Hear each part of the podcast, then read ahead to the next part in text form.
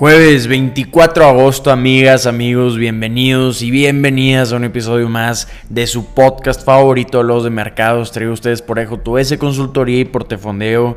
Bienvenidos al podcast que los llena de las noticias más importantes e interesantes sobre economía, finanzas y negocios. El podcast que siempre los mantiene con temas de conversación y que de manera sencillita les informa sobre cómo se encuentran los mercados al día de hoy. Empezamos. Empezamos hablando de cómo amanecieron los mercados. El día de hoy tenemos mercados optimistas. Antes de la apertura del mercado, el Dow Jones no está incrementando mucho, está incrementando 2 puntos a un 0.01%, pero el SP 500 y el Nasdaq están extendiendo para llegar a su cuarto día consecutivo positivo. El SP 500 está incrementando un 0.5% antes de la apertura y el Nasdaq un 1%. Ayer cerramos con el Dow arriba 184 puntos a un 0.5%. El SP 500 incrementó un 1.1% y el Nasdaq subió un 1.6%. ¿Qué tenemos con los inversionistas el día de hoy? Toda la atención y todo el optimismo, con lo, como lo pueden ver, está con el Nasdaq que está incrementando 1% y ayer cerró arriba un 1.6% después de tener los resultados trimestrales de Nvidia que vamos a estar analizando en unos momentos. Con todo y una valuación de mercado encima de un billón de dólares están incrementando sorprendentemente el día de hoy sus acciones más de 6%. Entonces, interesantísimos resultados para esta acción que ha incrementado más de 200% en lo que va de 2023. Y esto provocó optimismo en los competidores también para Nvidia Estamos viendo que las acciones de Taiwan Semiconductor Manufacturing Company están incrementando un 3.1%, las de Advanced Micro Devices están incrementando un 4% y Marvel Technology está incrementando un 5.4%. El día de hoy que tenemos está iniciando el simposio en Jackson Hole, Wyoming de la Reserva Federal. Mañana Vamos a estar viendo el día viernes comentarios de Jerome Powell sobre su punto de vista de la economía y de las campañas de tasa de interés. Entonces también vamos a tener un día activo el día viernes porque normalmente no vemos días activos los días viernes. Hablando del optimismo del mercado, estamos viendo en el Investors Intelligence Survey una encuesta que hacen frecuentemente para los editores de medios financieros y también los de asesores en inversiones pues estamos viendo que ven una debilidad a corto plazo en el mercado.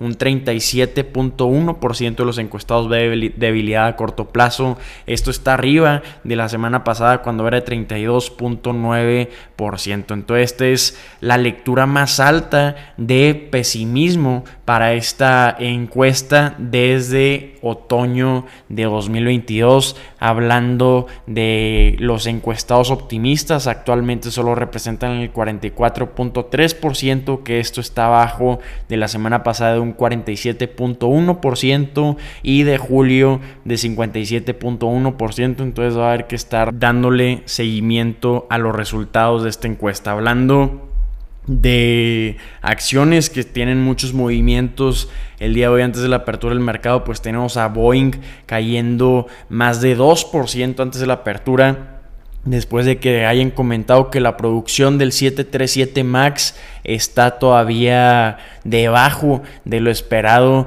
y esto está provocando que las entregas sean menor de lo que esperaban para este año. Entonces esto está provocando una tendencia negativa para el día de hoy para esta empresa. Y hablando del tipo de cambio, sorprendentemente ya bajó del piso de los 17 pesos por dólar. Actualmente se encuentra en 16.80 y viendo las últimas seis sesiones el peso mexicano ha retomado ya su racha ganadora frente al dólar estadounidense, recuperándose del golpe que vimos de la agencia Fitch Ratings al haber recortado la deuda soberana de Estados Unidos del grado de AAA a AA a principios de este mes que estamos platicando esto en este podcast. Hemos visto una apreciación en el peso de 0.5%. Entonces en lo que va de 2023 el peso mexicano contra el dólar ya está acumulando una ganancia de 13.6%. Entonces vamos a platicar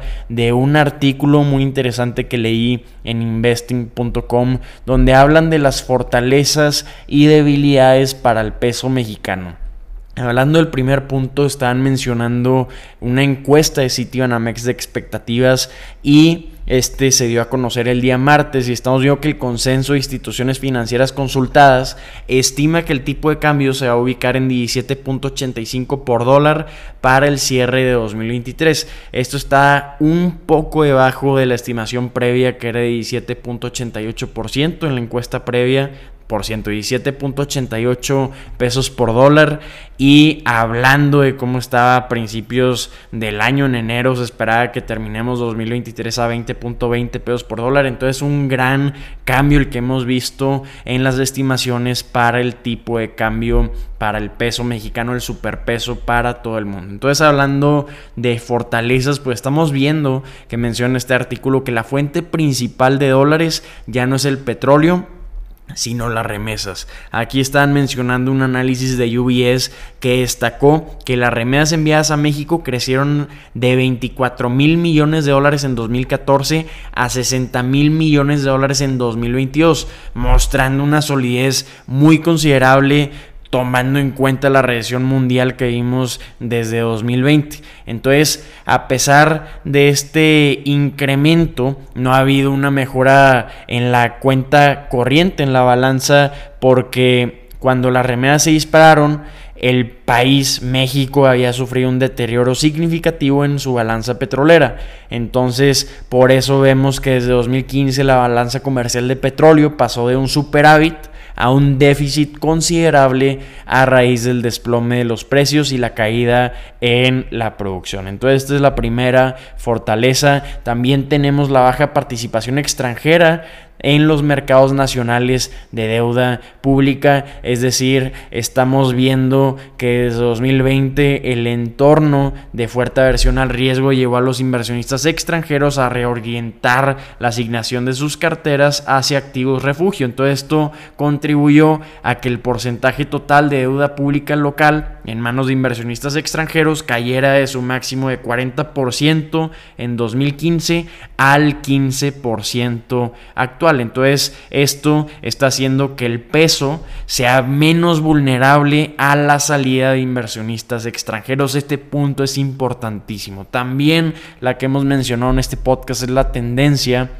al alza en la inversión de nearshoring. Esto pues no hace falta decirlo, hemos visto cantidad de empresas que han estado expandiendo sus operaciones en México por la cercanía que tenemos con Estados Unidos o también que están mudándose a México sus operaciones por este mismo tema para ya no depender de los problemas en la cadena de suministro. Entonces por eso estamos viendo el comportamiento que hemos visto con el superpeso que ya un año se ha apreciado más de 20% sorprendentemente. Y hablando de riesgos, ¿Cuáles son los riesgos que tenemos para el tipo de cambio? Pues el primero es que se complique el entorno para las elecciones presidenciales de 2024, que no le guste el resultado a los inversionistas, también que se produzcan cambios considerables en la política económica de México y la primera es la más importante, es que la recesión estadounidense de la que estamos hablando, la que aún hay incertidumbre, sea más grave de lo previsto y esto podría mermar la llegada de remesas, especialmente si se registra un retroceso en el sector de construcción de Estados Unidos, lo que le da empleo a la mayoría de la fuerza laboral de origen mexicano, afectando a esta principal fuente de dólares para México. Entonces, interesantísimo análisis este que vimos de investing.com, muy importante tenerlo en consideración. Vámonos con noticias de Nvidia, vamos a analizar a detalle sus resultados trimestrales que tiene a sus acciones incrementando más de 6% el día de hoy antes de la apertura. Desde el punto más bajo, octubre de 2022, las acciones de Nvidia han incrementado un 320%. Gran parte de este incremento ha sido durante 2023 que ha incrementado un 229% la evaluación de esta empresa siendo de 1.16 billones de dólares. Con el incremento de 6% el día de hoy estaríamos viendo un incremento en la evaluación de 87 mil millones de dólares. ¿Qué presentó esta empresa? ¿Por qué tanto interés en sus acciones? Pues presentó ingresos que se duplicaron en comparación con el año anterior. También estima que el interés que hay actualmente en la inteligencia artificial pueda estar impulsando el negocio más rápido de lo esperado Gracias a esto, como comentamos, fue que llegaron una evaluación de un billón de dólares, pues actualmente Nvidia representa el 70% del mercado de inteligencia artificial en ventas. Es, el líder por muchísimo del mercado de inteligencia artificial, no hay quien le llegue cerca. Entonces estamos viendo que, por ejemplo, ChatGPT, los sistemas de inteligencia artificial de, chats como los de Google, los de Microsoft y otros están impulsados por los chips computacionales que tiene Nvidia para inteligencia artificial. Entonces eh, dice y comenta el director ejecutivo de la empresa Jensen Huang que la carrera está en adoptar la inteligencia artificial generativa, describiendo una nueva era computacional donde las empresas estén transicionando de la computación de la computación normal a la computación impulsada por inteligencia artificial. Entonces esto es lo que tiene a los inversionistas emocionados. Presentó ingresos de 13.500 millones de dólares. Ni voy a mencionar cuánto fue la estimación porque la aplastaron la estimación de los analistas en promedio. También esperan que para el siguiente trimestre los ingresos sean de 16 mil millones de dólares, que estos son 3.500 millones de dólares más de lo que esperaban los analistas. La utilidad neta fue de 6.190 millones de dólares, también haciendo pedazos a las estimaciones que tenían los analistas en promedio y estos resultados están demostrando una ola de inversiones en inteligencia artificial que comenzó este año pasado a finales con chat GPT y otras empresas surgiendo durante todo este año. En mayo la empresa había dicho que esperaba que los ingresos para este trimestre sean de 11 mil millones de dólares. Como comentamos, los ingresos fueron de 13 mil 500 millones de dólares. Y en ese momento, ese mismo día que habían anunciado este, esta estimación, sus acciones habían incrementado un 24% en un día, añadiendo 184 mil millones de dólares de valor de mercado para llegar al billón de dólares. Así fue como llegaron a una evaluación de un billón de dólares. Las acciones de Nvidia, como comentamos, se han triplicado desde 2022. Estamos viendo que no todo es pues positivo para esta empresa porque también representa sus riesgos el gran incremento que estamos viendo en la demanda de inteligencia artificial porque ya la gran demanda que hay ya está quedando corta Nvidia para poder satisfacer esta demanda con la oferta que tienen porque algo interesante de Nvidia es que ellos no producen sus chips. Ellos los diseñan y los producen vía outsourcing con empresas como Taiwan Semiconductor Manufacturing Company. Entonces se quedan susceptibles a que sus proveedores, los fabricantes de chips, no puedan estar expandiendo su producción lo suficientemente rápido. Entonces, para luchar contra esto, ¿qué es lo que estamos viendo? Pues el director financiero de la empresa dijo en los comentarios que los compromisos de compra y otras obligaciones representan actualmente 11 mil millones de dólares, que estos son 7 mil 300 millones, millones de dólares más que que los que tenían el trimestre anterior. Antes era el trimestre anterior 7.300 millones de dólares, ahora 11.000 millones de dólares. Entonces este incremento está pues representando el compromiso que tienen para satisfacer su oferta de chips a largo plazo.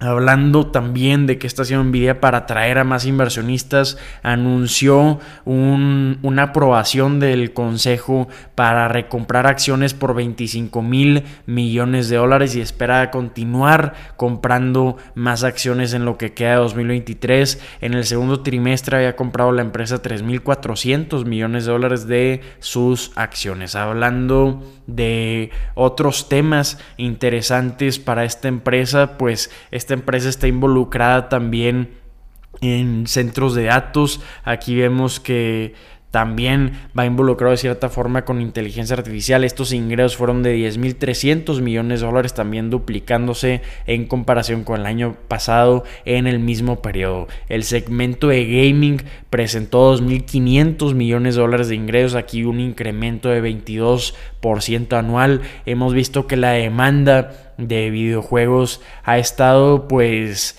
desacelerando desde que terminó esta era de la pandemia. Entonces, pues hemos estado viendo que al igual que muchas empresas minoristas, Nvidia tenía muchos inventarios acumulados, entonces ha estado intentando deshacerse de estos inventarios. Entonces, interesantísimos resultados para esta empresa que tienen a los inversionistas más optimistas con todo tipo de empresas de chips. Amigas y amigos, soy Eduardo y estas son las noticias que tienen que saber el día de hoy. Espero que la información compartida les haya resultado de gran utilidad. Si así lo fue, los invito a compartir este contenido en sus redes sociales, a calificar honestamente este podcast donde nos estén escuchando y si tienen cualquier duda, comentario o retroalimentación, los invito a dejar sus comentarios en este podcast o mandarnos un mensaje por redes sociales. Espero que tengan un excelente día y ánimo. Mañana nos vemos.